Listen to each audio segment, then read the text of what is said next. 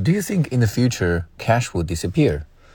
I personally think that no matter how developed our society is, cash always has a place in the future because no matter how developed technology is, we cannot guarantee that uh, every part of the world has the same technology and we cannot guarantee that you know all our electronic devices are powered all the time um, there are situations that we run out of battery and uh, you know in those situations we just cannot use the mobile payment methods that are uh, that, that are presently uh, prevalent everywhere. So yeah i still believe that cash has a future